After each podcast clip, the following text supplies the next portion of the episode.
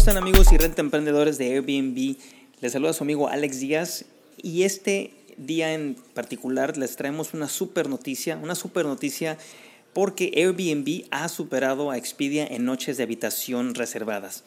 Parece que el duopolio Booking Expedia está llegando a su fin y es que los resultados financieros de Airbnb en el primer trimestre del 2019 muestran que la plataforma ha ingresado 9.400 millones de dólares en reservas brutas. A este trío de haces había que sumar sin duda a la OTA China Sea Trip, que vamos a hablar acerca de ella, que es otra, otra eh, online travel agency, que es una agencia de viajes en línea, al igual que Airbnb, al igual que Booking, al igual que Expedia.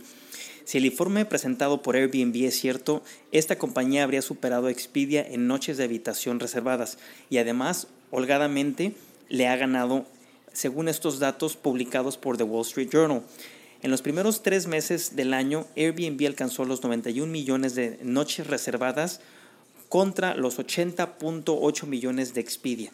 Airbnb logró 91 millones contra 8.8 millones en Expedia.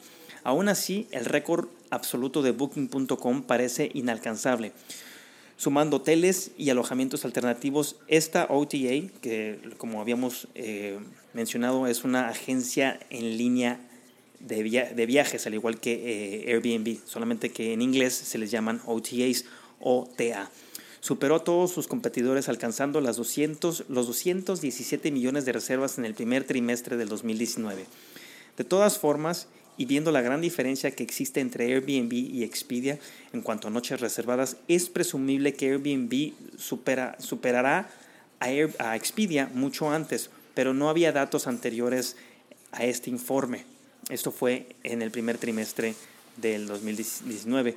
Expedia y Booking ingresan mucho más. Sin embargo, cuando hablamos de dinero bruto por reserva, Airbnb se queda muy por detrás según estos datos. Airbnb habría alcanzado los 9.400 millones de dólares, mientras que Expedia logró 29.400 millones y Booking logró 25.400 millones. La habría superado con creces.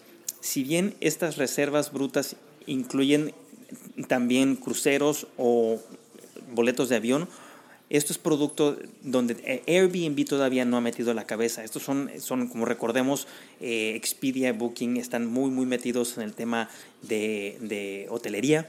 Están ofreciendo también eh, boletos de avión, están ofreciendo también los boletos de cruceros. Pero Airbnb está poco a poco tratando de buscar una entrada a este mercado, a este nicho de mercado.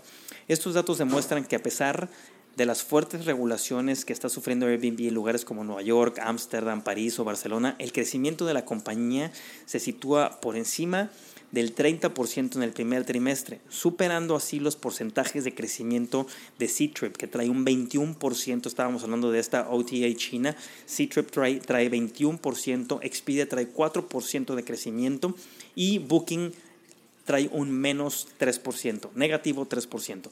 Asimismo, cabe destacar que estos datos publicados en The Wall Street Journal no reflejan los beneficios obtenidos por cada compañía. Por ejemplo, en el 2018, Bloomberg afirmó que Airbnb había obtenido 93 millones de dólares de beneficio tras obtener 2.600 millones de ingresos. Fue, por cierto, el primer año que la compañía reconoció haber tenido beneficios netos en el 2018.